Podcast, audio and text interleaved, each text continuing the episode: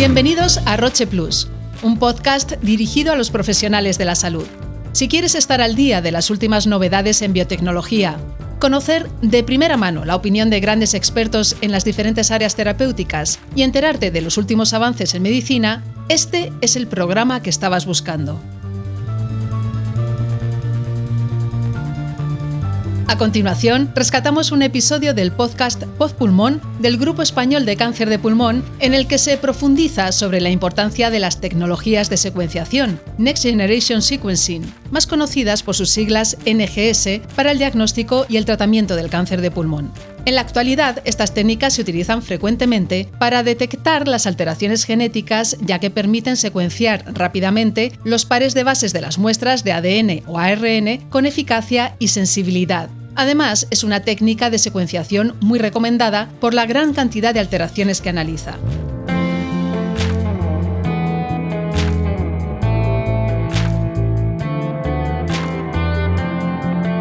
Vamos a profundizar en los avances de las técnicas NGS y en el proyecto Atlas, la plataforma centralizada de análisis de NGS del Grupo Español de Cáncer de Pulmón, con el doctor Mariano Provencio, jefe de oncología del Hospital Puerta de Hierro de Madrid y presidente del Grupo Español de Cáncer de Pulmón. Empezamos por el rol de estas técnicas en el diagnóstico y tratamiento del cáncer de pulmón. ¿Cómo están ayudando en este campo y qué implicaciones tiene para el paciente la llegada de estas terapias dirigidas? Las técnicas de secuenciación están suponiendo una gran revolución en el diagnóstico de los pacientes y la identificación concreta de enfermedades específicas y tratamientos específicos. De forma que no se puede entender una medicina moderna y dirigida sin este tipo de diagnósticos actualmente.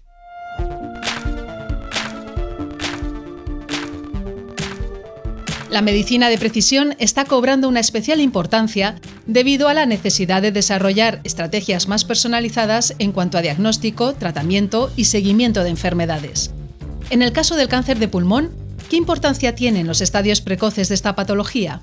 La medicina de precisión realmente pues, va a tener una importancia crucial en todos los estadios. Es verdad que hasta ahora hemos tenido la máxima expresión de esta medicina de esta aproximación que es consustancial a la medicina. No es que sea algo ni siquiera elegible, es que es consustancial a hacer un buen acto médico.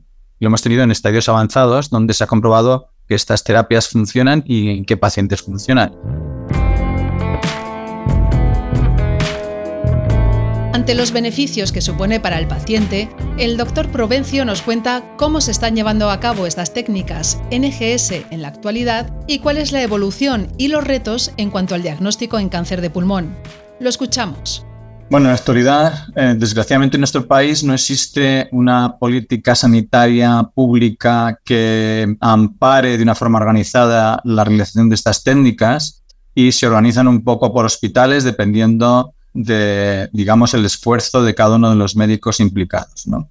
Y yo creo que esto eh, es, algo que se debe cambiar, puesto que es, como digo, es que no es una cosa electiva, es que es algo consustancial en la medicina. Uno de los retos de la medicina de precisión es la estandarización de las técnicas NGS. ¿Por qué es tan importante para la práctica clínica? Nuestro experto nos da su opinión. La estandarización de la NGS en la práctica clínica es importante para que los resultados realmente podamos decir que son válidos. Siempre hay que buscar, en todas las técnicas, siempre hay que buscar un contraste de calidad con otro centro, saber que hay casos dudosos que pueden ser eh, difíciles de diagnosticar, que conviene testar en varios centros, que a veces los cortes de determinadas eh, pruebas diagnósticas pues hay que validarlas y que además todo tiene una curva de aprendizaje. De forma que todo ello junto hace que, eh, como cualquier técnica, tenga que tener una validación y una, digamos, auditoría interna y externa. La calidad en esto es fundamental, pero la calidad en toda la medicina también es fundamental. Estás escuchando Roche Plus, un podcast dirigido a los profesionales de la salud.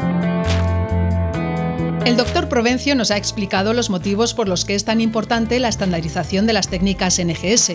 ¿Cómo está contribuyendo el Grupo Español de Cáncer de Pulmón en este campo? El Grupo Español de Cáncer de Pulmón detectó, denunció la inexistencia de planes nacionales en este sentido, a la vez que recoge toda la opinión de los eh, más de 600 miembros médicos reclamando una organización nacional de este tipo. Porque esto salta el tema autonómico. Esto es una cuestión de salud pública y como tal se debe organizar. Entonces, ante la inexistencia de planes por parte de la Administración en este sentido, el Grupo Español decidió una iniciativa que es, bueno, vamos a ver si es posible centralizar y hacer mil pacientes con NGS que lo requieran centros que no tienen. A ver si es posible, si es coste económico, qué resultados da, qué tiempo de acceso se tiene, qué tiempo de respuesta y qué tipo de calidad se obtiene con eso.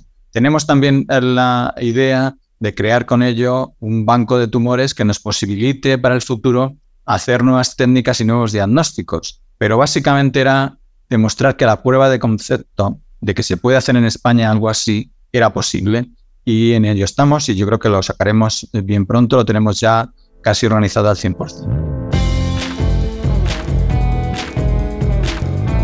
Ha llegado el momento de hablar del proyecto Atlas, la plataforma centralizada de análisis de NGS del Grupo Español de Cáncer de Pulmón, que tiene como objetivo realizar una base de datos masiva de secuenciación. ¿Cómo puede cambiar el abordaje del cáncer de pulmón esta iniciativa? ¿Podrían llegar a surgir nuevos modelos de desarrollo clínico de cara a dianas moleculares poco prevalentes? Nuestra idea es no solamente estar en la inmediatez de conseguir una prueba diagnóstica y ya está, que sería, por otra parte, defendible, es decir, que un paciente necesite esa prueba y ya está. Nosotros pensamos y nuestra organización está eh, enfocada a la investigación y la investigación es futuro y el futuro viene de la mano de nuevos hallazgos que pueda haber, que a lo mejor ahora no conocemos. De forma que, teniendo estos mil pacientes y estas mil muestras, que además pues se queda una parte que es sobrante de diagnóstico para el futuro, podremos en el futuro hacer nuevas determinaciones o ver retrospectivamente mutaciones que hubiera en estos pacientes que en este momento no conocemos y que pueden haber contribuido a un eh, evolutivo distinto en cada paciente. Desde que se desarrollaron las primeras tecnologías de NGS a principios de siglo, los científicos han dedicado su trabajo a mejorarlas y a desarrollar otras nuevas y más eficientes. Nuestro especialista nos habla del futuro que le espera a estas técnicas y qué papel juegan la biopsia líquida y los molecular tumor boards en el cáncer de pulmón. Las formas de obtener eh, muestras son distintas y pueden ser distintas dependiendo de la necesidad de cada paciente.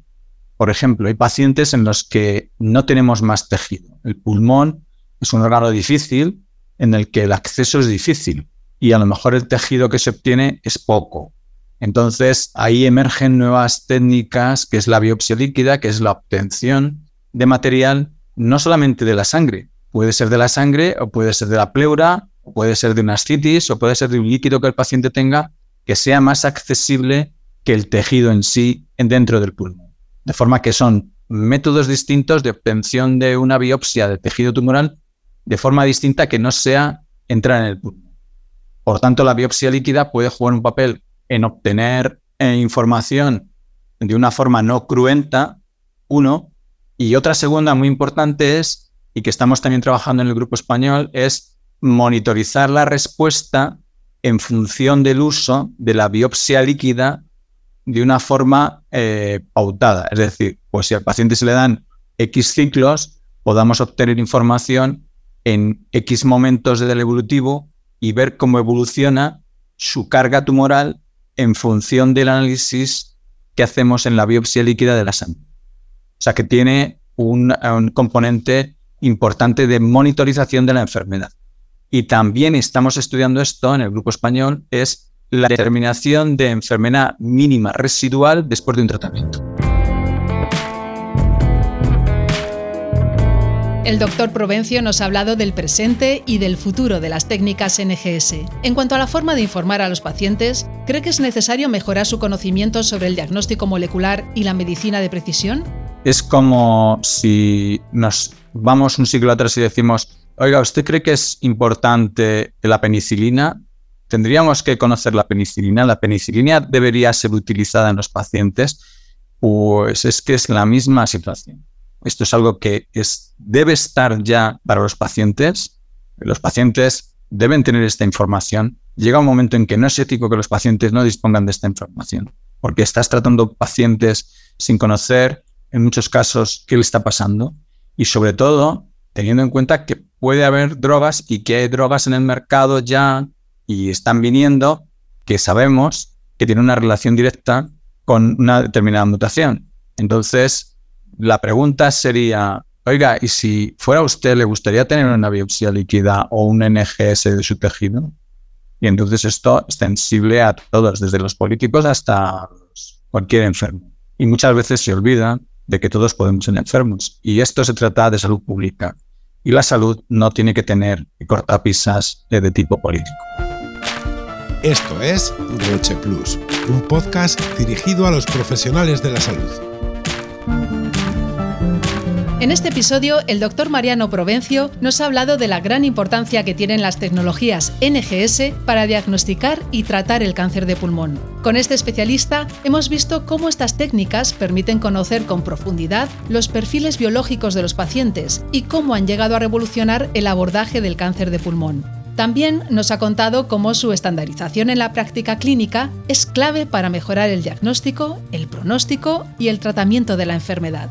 Y hasta aquí este capítulo de Roche Plus, un podcast dirigido a los profesionales de la salud. Si te ha gustado, síguenos en tu plataforma de podcast preferida y disfruta de los siguientes episodios con nuevos temas de la mano de los mejores especialistas. Hasta el próximo programa.